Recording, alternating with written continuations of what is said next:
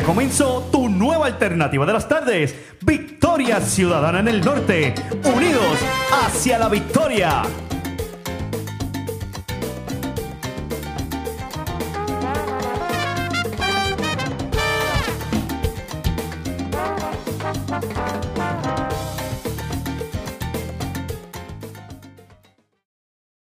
Movimiento Victoria Ciudadana. Hoy nos acompañan Anet Jiménez Collet, Edwin Marrero Santiago, José F. Cintrón y Ezequiel Berríos Reyes. Bienvenidos y bienvenidas, Anet. Y buenas tardes a todos los que nos escuchan. Mi nombre es Anet Jiménez Collet, candidata al Senado por el distrito número 3 de Arecibo. Y mis pilares son salud preventiva y descolonización. Edwin. Saludos a todas y a todos. Mi nombre es Edwin Marrero Santiago, eh, candidato a representante por el distrito número 12, que incluye los pueblos de Vega Baja, Vega Alta, Morovis y Manatí. Y mi pilar como líder comunitario es organizar las comunidades de todo el distrito, empoderarlas para que le hagan frente a los problemas más apremiantes. José.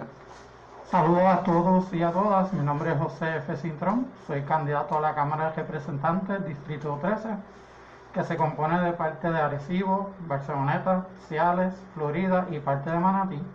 Y para aclarar, pues mi primer idioma es en inglés, por eso es que me escucho medio raro. Mm, Y uno de los pilares míos es la juventud. Muy bien. Muy bien. José es nuestro recurso en la traducción al inglés. Ezequiel. ¿Estás por ahí, Ezequiel? ¿Me escuchan, verdad? Sí, muy Sí. bien. Muy bien. Pues saludos, mi nombre es Ezequiel Berríos Reyes, soy candidato a la legislatura municipal de Ciales, eh, fundamentada en cuatro pilares que serán transparencia en la administración municipal, desarrollo sostenible, participación ciudadana y ayuda al más necesitado. Muy bien, hoy dedicaremos este programa al tema de la reforma electoral y las propuestas del Movimiento Victoria Ciudadana. De este tema se está hablando mucho estos días porque recién obtuvo la firma de la gobernadora, aún a pesar de la oposición de grupos en algunas áreas, como ustedes saben. De hecho, con respecto a este tema y en palabras de la presidenta del movimiento, Ana Irma Rivera Lacén, Victoria Ciudadana tiene como deber el rescate de las instituciones públicas propulsar un gobierno limpio y participativo que acabe con la corrupción, la falta de transparencia y el inversionismo político. Para lograr esto se necesita un cambio del sistema electoral, por lo que el movimiento ha propuesto representación proporcional, segunda vuelta, iniciativa ciudadana y referéndum revocatorio. Anet, háblanos un poquito de esa reforma electoral que ya está convertida en ley recién. Bueno, pues esta, esta ley es una ley muy lamentable que está, está ahora mismo solamente con el aval del Partido Nuevo Progresista y los demás partidos, incluyendo el Movimiento Victoria Ciudadana, se encuentran en contra, ya se habían hecho unas manifestaciones a la gobernadora con referencia a la falta de consenso que existe para poder aprobar esta ley. Sin embargo, justamente en víspera del Día de, de Padres, ¿verdad? Esto fue la masacre de los padres lo que nos han hecho, porque en esta nueva ley, en este código recién aprobado, no era solamente un hecho el hecho del voto por internet. Lamentablemente en, esta, en este código hay muchas otras cosas que le restan derechos a las personas que ya han sido adquiridos. Así es que estamos eh, re- resueltamente en contra de la aprobación de esta ley. ¿Hay algún, algún aspecto de la reforma que el Movimiento Victoria Ciudadana esté de acuerdo o están en desacuerdo en todo el, el proceso de la reforma como tal? Hay, hay espacios en esta reforma que son, eh, se pueden ver positivos, como por ejemplo el hecho de que tiene un plan de consolidación de las juntas de inscripción permanente en espacios gubernamentales que, que ahora mismo pues no tienen un costo, no sería un ahorro, básicamente. Así es que dentro de estas, estos cambios y estas reformas, eh, lo que lamentamos es que había muchas otras áreas donde se podía hacer una verdadera transformación, como la que presenta el movimiento Victoria Ciudadana. Edwin, con relación a los eh, nuevos partidos, ¿cómo, ¿cómo lo aborda esta reforma? ¿Qué oportunidades les da? Pues mira, José, no le da ningún tipo de oportunidad, yo diría que es totalmente contrario, ¿verdad? Eh, esto afecta que nuevos movimientos como el de nosotros, el movimiento Victoria Ciudadana en un futuro puedan existir incluso. De igual forma también afecta a las candidaturas independientes. Eh, que sabemos que pues, en este cuatrenio, una vez más, tenemos candidatos independientes que estarán corriendo en las próximas elecciones. Y eh, obviamente vemos una vez más también cómo el Partido Nuevo Progresista eh, intenta acaparar nuevamente ¿no? una de las estructuras importantes en el país, como lo es la Comisión Estatal de Elecciones. de igual forma vemos también cómo incluso quieren que sea el partido con más votos íntegros el que tome la decisión de quién va a presidir esa comisión estatal de elecciones. Yo creo que no es nuevo para nadie que el Partido No Progresista, ¿verdad? Es el partido que más votos íntegros, pues obviamente obtiene en cada evento electoral en Puerto Rico, y es por eso que a leguas se ve el intento de, atentar contra la democracia en Puerto Rico. Y también el asunto de la cercanía a, las elecciones, ¿verdad? Estamos este año 137 días solamente. Hay gente que ha resentido mucho eso, asunto de que, que sido el mismo año. Y las primarias también, de igual forma que sabemos que son ahora en agosto 9, y todo eso se ve afectado incluso dentro de también de dentro de la nueva ley electoral, la nueva reforma electoral, también se, se ve afectado las coaliciones de, obviamente los partidos. Ustedes saben que eh, el Movimiento Victoria Ciudadana, dentro de nuestra agenda urgente también, estamos a favor de, de ese tipo de medidas es importante y ese tipo de medidas, por ejemplo en California, tienen este tipo de herramientas, ¿no? Que son eh, básicamente eh, súper buenas para poder ampliar la democracia, en vez de achicarlas, como vemos que lo está haciendo esta nueva ley electoral. Eh, José, ¿alguna reacción con, con eso? Sí, um, el movimiento, pues queremos que todos puedan participar. Y como vemos aquí, muchas veces los otros, el partido de poder quiere controlar y no quiere que la gente vote como quieran. En esta reforma, si no vota en la caja correspondiente, va a perder el voto. Votaste, por un ejemplo, el PIB y quiere darle el voto a Alexandra Lúgaro y le diste a la cara, ya es nulo. Pero tu intención es votar por Alexandra Lúgaro. Y tenemos que respetar ese derecho que cada uno tiene son cosas que preocupan, ¿verdad? Mucha gente con relación a esta reforma. Hablando contigo, José, eh, y un poquito el mecanismo de la segunda vuelta ha sido una de las alternativas que, presenta el movimiento Victoria Ciudadana como parte de, un proceso también de reforma electoral. Eh, es, es, correcto, lo propone así como lo digo, el, ese mecanismo de la segunda vuelta, ¿se utiliza en alguna parte? ¿Qué es? ¿Cómo nos puede explicar ese mecanismo? Pues la doble vuelta es un proceso de que para poder ganar la elección en Puerto Rico sería la gobernación, tiene que tener 50%. Un ejemplo, como en el pasado de elecciones tuvieron 40 y pico y ninguno de los dos tuvieron mayor por ciento. Pues entonces los dos mayores, dependiendo cómo se ponen, porque en algunos sitios ponen tres candidatos, pero se puede coger dos candidatos y entonces se hace una elección especial y entonces se puede escoger uno de, esos dos y ahí van, van a tener mayoría. Esto pasa en Francia, tiene en el estado de Luisiana, pasa en Chicago lo tienen, pero hasta municipal. Nosotros no queremos llegar tan al extremo, pero queremos por lo menos la gobernación que sea por mayoría. Y entonces hay otras opciones que nosotros podemos ver como tener una papeleta con preferencia 1, preferencia 2, pero eso es más adelante hay que explorar esa opción. Mayoría absoluta. Sí, mayoría absoluta. Eh, Ezequiel, eh, sabemos que estás por aquí, ¿nos escuchas? ¿Estás bien? Sí, claro que sí. Ezequiel, quiero preguntarte, eso eh, de lo que estamos hablando, es importante ahí en términos de gastos públicos, alguna gente dice, ah, pero este mecanismo nos representa un gasto adicional porque de alguna manera hay que volver sobre, sobre los candidatos, hay, hay, hay una, esa duda, yo lo he escuchado por ahí. Mira, yo creo que este mecanismo de la segunda vuelta es muy importante porque así el pueblo de Puerto Rico va a estar verdaderamente claro de que la persona que salió electa fue electa por la mayoría del electorado. Y esto no lo considero ni de ninguna manera un mal gasto, porque ahora mismo el verdadero mal gasto de fondos públicos es lo que hace el presidente de la Comisión Estatal de Elecciones pagando miles de dólares a una persona para que maneje su cuenta de Twitter. Así que cualquier mecanismo que sea para trabajar procesos más transparentes y democráticos, debe ser bienvenido en, en Puerto Rico. José. Y quiero añadir que también pues hay otros gastos que se están haciendo durante estas elecciones. Por ejemplo, el, el, el plebiscito y también lo de las primarias demócratas de Estados Unidos, que eso debería ser pagado de, de parte de, del- de los demócratas, pero nosotros lo estamos gastando. Y entonces para hacer una segunda vuelta sería más efectivo y podemos gastar ese dinero en eso, para nuestra gente. Incluso aún van esas, esas elecciones demócratas, como bien menciona, a pesar de que Bernie Sanders retiró su candidatura, que es totalmente hasta innecesario llevar a cabo ese tipo de...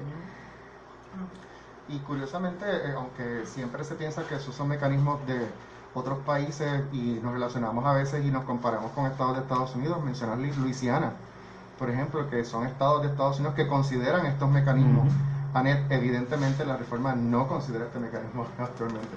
La reforma no solamente no considera ningún mecanismo que le permita o le preserve, porque entendamos bien, el poder que tienen los políticos es un poder delegado y a veces nos olvidamos que ese poder le pertenece al pueblo y la obligación del de gobierno de cada país es quitarle los menos derechos posibles a esos ciudadanos, así es que un referendo una segunda vuelta, que son mecanismos que garantizan la democracia y mejoran los estándares de confianza del pueblo, son cosas que no se deberían ver como un gasto, sino como una inversión. Vamos a hablar de eso, vamos a hablar un poquito sobre el referéndum revocatorio porque lo mencionas y es otra de, la- de las propuestas que también hace el Movimiento Victoria Ciudadana para, reformar este sistema. Edwin, háblanos un poco de esta propuesta de referéndum revocatorio, ¿qué es? Pues mira, José, el referéndum revocatorio, yo diría que muchas personas, hablando en arroyo bichuela como, como dicen en el barrio, ¿verdad? Muchas personas recordarán el verano del 2019 y es evitar exactamente lo que pasó en el verano del 2019, que tengamos que ponernos a macanazo, que tengamos que, ¿verdad?, trasnochar allí y básicamente estar una dos semanas, el tiempo que sea necesario para sacar un gobernante que no está haciendo las cosas como debe hacerlas. Es una herramienta vital para el pueblo y esta herramienta lo hay en estados como en California, lo hay en muchos países en Latinoamérica también, en donde existe este mecanismo que el pueblo puede votar y con una mayoría sacar a un gobernante, sacar a un representante que no está haciendo su labor, sacar a un alcalde, incluso vamos más allá. También es posible que, por ejemplo, esta nueva eh, reforma electoral, el pueblo tenga un consenso y también pueda revocarla por el referéndum revocatorio. Así que es una medida que está en nuestra agenda urgente y que, como bien menciona la compañera Anet, amplia nuestra, nuestra democracia en Puerto Rico y no la chica, como mencioné anteriormente, como lo hace la actual eh, reforma electoral. En, mencionas a California California tiene un mecanismo también de, de tipo referéndum revocatorio, le llaman iniciativas populares. Eh, un poquito háblanos, háblanos de qué es ese tipo de referéndum. De- del el que tienen en California es exactamente lo que, lo que te acabo de mencionar, José. Básicamente es un mecanismo donde el pueblo tiene el poder de llevar a un consenso y sacar de, de, ¿verdad? de esa silla en cual fue elegido este candidato o candidata y que no está haciendo el trabajo que es para el que el pueblo obviamente lo eligió. Y yo entiendo que esto es importante, José, porque realmente en Puerto Rico, como, como mencioné al principio, en el 2019 lamentablemente tuvimos que tirarnos a la calle porque estábamos molestos con lo que había pasado, ¿verdad? Con el chat, con el famoso chat de Ricardo Rosello. Y eso no acaba. Eh, yo creo que el ejemplo más importante es, es eso, y lo traigo, ¿verdad? A la- aquí a, a que nuestras personas que nos escuchan eh, lo tengan bien claro en mente, porque vimos una vez más hace poquito cómo también salió un chat del nuevo secretario del Trabajo, con todo y eso reafirmaron, eh, obviamente, su, ¿verdad? Su, su puesto dentro de- del, del, del Departamento del Trabajo. Así que es importante que podamos tener un mecanismo como el referéndum revocatorio para nosotros también al mismo tiempo poder fiscalizar a, esta- a estos entes gubernamentales, que yo creo que es lo más importante. Y estos ejercicios revocatorios es curioso porque no necesariamente se dan a niveles nacionales, se dan en algunos sitios a niveles municipales y o en el caso de Estados Unidos, ¿verdad? En la, en la estructura del county muchas veces se da también. O sea que a veces lo pensamos que son ejercicios revocatorios a niveles nacionales, pero pu- pueden ser también eh, con menos geografía. Y Exactamente. Municipios pequeños, por ejemplo un hormiguero, que, que, su alcalde no está haciendo las cosas debidamente.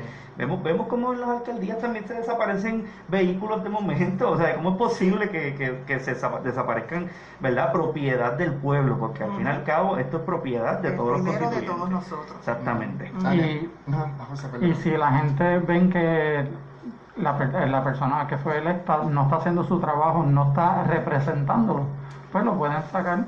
Y es un derecho que uno tiene. Y tenemos que recordar que cuando lleguemos allá arriba, vamos a representar a la gente. Ahora mismo muchos de los legisladores, nuestros gobernantes, no nos representan, ellos representan otras grandes intereses. Yo quería comentar que en estas cosas es siempre bueno mirar cómo las comunidades se van apoderando de los procesos políticos. Ya pasó el tiempo donde salíamos a votar una sola vez cada cuatro años y teníamos tres años y medio de quejarnos y solamente una oportunidad cada cuatro años de expresar la democracia. Esos tiempos ya pasaron. Ya Puerto Rico es otro diferente desde el verano para acá.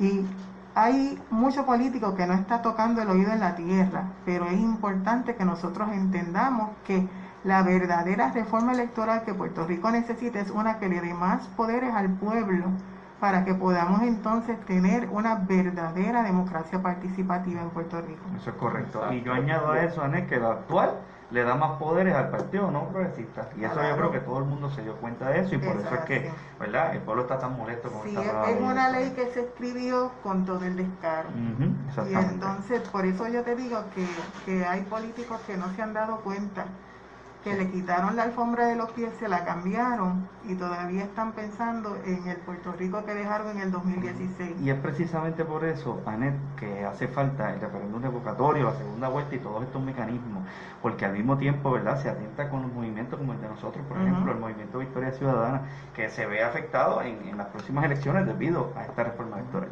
Y es triste porque existiendo estos mecanismos, uno se pone a pensar por qué no los han por qué no se adoptan. Claro, hay muchos intereses que están ahí detrás y que no les conviene adoptar estos mecanismos que están tan cerca de nosotros políticamente inclusive. Y José, yo digo, ¿por cuál es el miedo del Partido No o cualquier partido que esté en el poder de que existan más movimientos? En otros países a veces hay hasta 6, 7 partidos. Y mira, después que tú estés seguro que tú representas un cambio verdadero para tu país, que tú tienes las mejores alternativas para cambiar la política pública de cualquier país, tú no tienes que tener miedo en que existan 10, 20 candidaturas.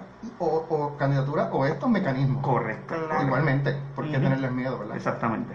Ezequiel, tú como candidato a la legislatura municipal de Ciales, háblanos un poquito de, sobre cómo esta reforma tendría implicaciones en términos de las legislaturas municipales. Mira, no solamente esta reforma, sino también el actual proyecto eh, de código municipal que es un proyecto detrás de otro. Esta reforma es el proyecto del Senado 1314 y el Código Municipal es el proyecto del Senado 1333, que van uno detrás de la otro. Y este proyecto ya fue aprobado en el Senado, está ante la consideración de la Cámara y, y, y si es firmado por la, por la gobernadora, pues se establecería el nuevo Código Municipal que derogaría la ley actual de municipios autónomos. Eh, y lo que yo deseo resaltar de este proyecto es que elimina completamente el lenguaje que actualmente tiene la ley de municipios autónomos sobre la elección de cualquier legislador municipal.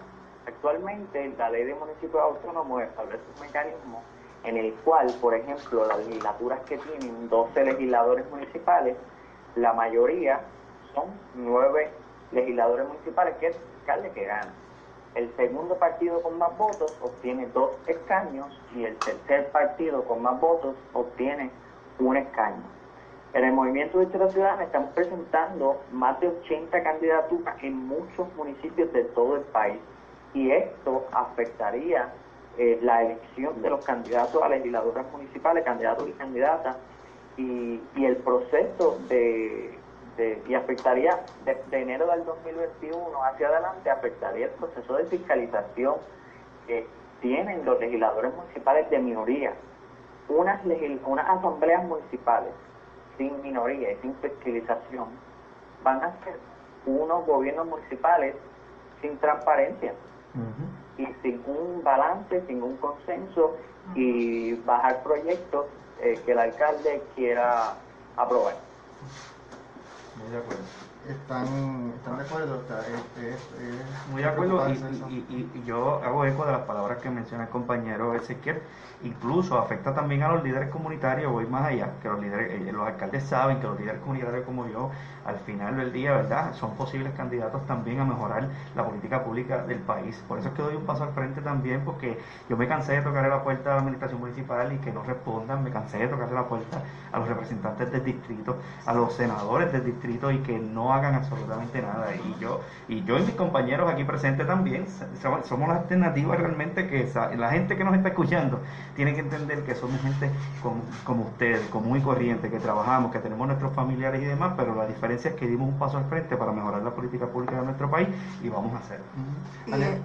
Quería comentar sobre eso, que es bien importante que recordemos que el único partido inscrito en estas elecciones que renunció al fondo electoral es el movimiento Victoria Ciudadana.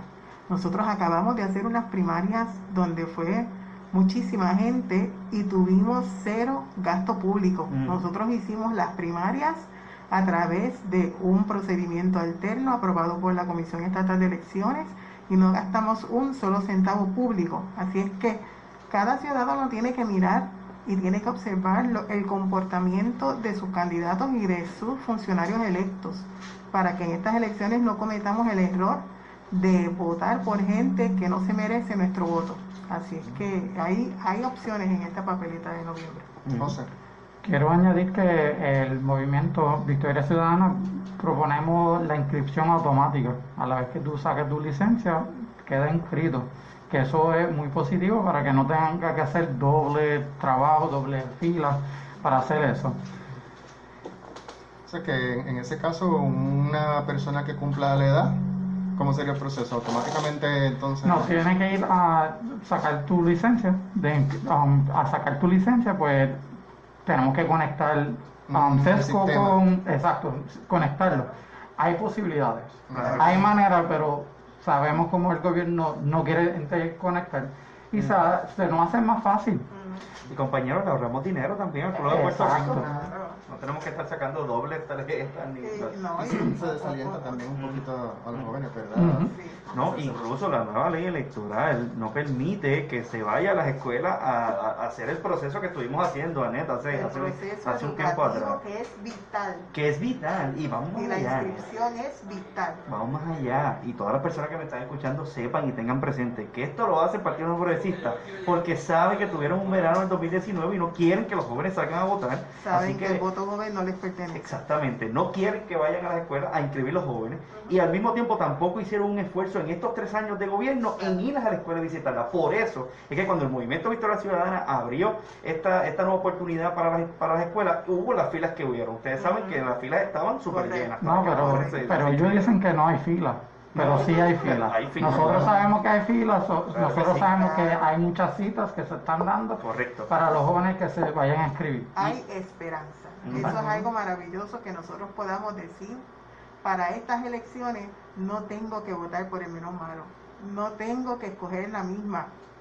No tengo que escoger la misma. Así es que es cuestión ahora de que nuestros jóvenes continúen ese proceso de inscripción. Eso es eh, vital. Correcto. Ya un poquito haciendo como un resumen y recapitulación de, todo este tema de, la reforma. Anet, uno, unos un último, últimos comentarios que tengas con respecto a este tema que quieras resumir o recalcar. Bueno, eh, este tema, el código electoral, es algo que es vital para todos los puertorriqueños porque una de las pocas instituciones que todavía tiene la confianza de la gente, que todavía tiene el respeto y que las personas se sienten seguras de ese resultado electoral que sale es precisamente la Comisión Estatal de Elecciones, coger ese código electoral y cambiarlo a 134 días de las elecciones. Aquí estamos hablando de robo, de fraude y de maldad. Así es que es importante continuar esa militancia, sea en los tribunales, sea en la calle, sea donde sea, porque no podemos permitir que nuestra democracia esté en juego por esta nefasta ley electoral. Así es, compañera, y, y yo vuelvo y hago hincapié en, en la importancia del voto a la juventud. Eh, con esta nueva ley electoral se le atenta el voto a los jóvenes, no permiten que, la, que los jóvenes vayan ¿verdad? a la escuela, básicamente que, que tengan la oportunidad desde la escuela inscribirse para poder participar en las próximas elecciones. Los jóvenes que me están escuchando en este momento tienen que automáticamente ir a su junta de inscripción permanente más cercana e inscribirse. Y yo creo que, José, el, el, el básicamente el rechazo a esta nueva ley electoral que se verá contundente es ver a todos los jóvenes puertorriqueños salir a votar en las próximas elecciones. Así que mi llamado a todos los electoral, a todos, ¿verdad? todos los constituyentes del Distrito 12 y de todo Puerto Rico, es que saquen su tarjeta electoral y en las próximas elecciones endosen el cambio y saquemos a todas estas personas que quieren atentar con la democracia en Puerto Rico. Se me olvidó incluirlo ahorita en lo de doble vuelta que debemos darle un término de un mes. Después de las elecciones generales se mm. hace un término de un mes para tener la oportunidad de hacer un consenso entre candidatos si quieren. Y entonces para poder ponerse de acuerdo y incluir lo, la propuesta que yo no tenía, lo puedo incluir y entonces así unir fuerza y entonces sacar el 50% o más. Y recargando, recalcando, como dicen los compañeros, que sí saquen su tarjeta electoral jóvenes, adultos, ancianos. Si quieren cambio, ahora es el momento de inscribirse para poder hacer el cambio. Hay que romper con esa cultura también de que, de que un partido tiene unas propuestas y no sirven porque son no son mías. Hay que empezar a romper eso también. hay que empezar a forzar a, las cosas compartidas, mirar lo que el otro tiene y considerarlo, porque al final es, es, lo que se da beneficio para Puerto Rico. Y eso que menciona es importante, José, porque muchos de, de, los, de, los, problemas gigantescos que tenemos en Puerto Rico es por eso. Es porque la administración azul de momento entró y estaba la roja, y todo lo bueno, porque no, no todo es malo, todo lo bueno que hizo la administración roja, pues allá viene la administración azul básicamente a dañarlo. Así que eso es una conducta, como bien mencionas, que tenemos que acabar con Empezar a cambiar, así es. Ezequiel, ¿algunas ideas finales? Mira, eh, y resumiendo, el movimiento de cultura ciudadana establece que medidas legislativas tan importantes como esta eh, deben ser legisladas primero con una legislatura abierta al pueblo, con mecanismos de participación ciudadana que vayan más allá de vistas públicas. Yo me considero que las vistas públicas no son un mecanismo eficiente de participación ciudadana y con un consenso entre todas las fuerzas políticas del país, como ha mencionado nuestra candidata a la gobernación, la licenciada Alessandra López, muchas veces. Necesitamos en Puerto Rico una reforma electoral que garantice procesos transparentes y con la mejor cantidad de regularidades posibles. Y eso, ¿verdad?, es lo que se merece el pueblo y eso es lo que vamos a comenzar desde el del 2021, desde el municipio hasta el gobierno central pues eh, nos tenemos que despedir. Siempre triste cuando nos despedimos y porque siempre pensamos, verdad, que este tiempo se va volando, pero podemos continuar este, eh, hablando con, con, los, con los compañeros a través de sus redes. Anet, tú, aprovechas también y, mencionas sí, Yo, yo quiero, eh, antes de mencionar mis redes, que todos sepan que hay esperanza. Somos llena de jóvenes. ¿Y sabe cuál oficina es esa? La Comisión Estatal de Elecciones. La Junta de Inscripción Permanente de Atorrey no se vacía.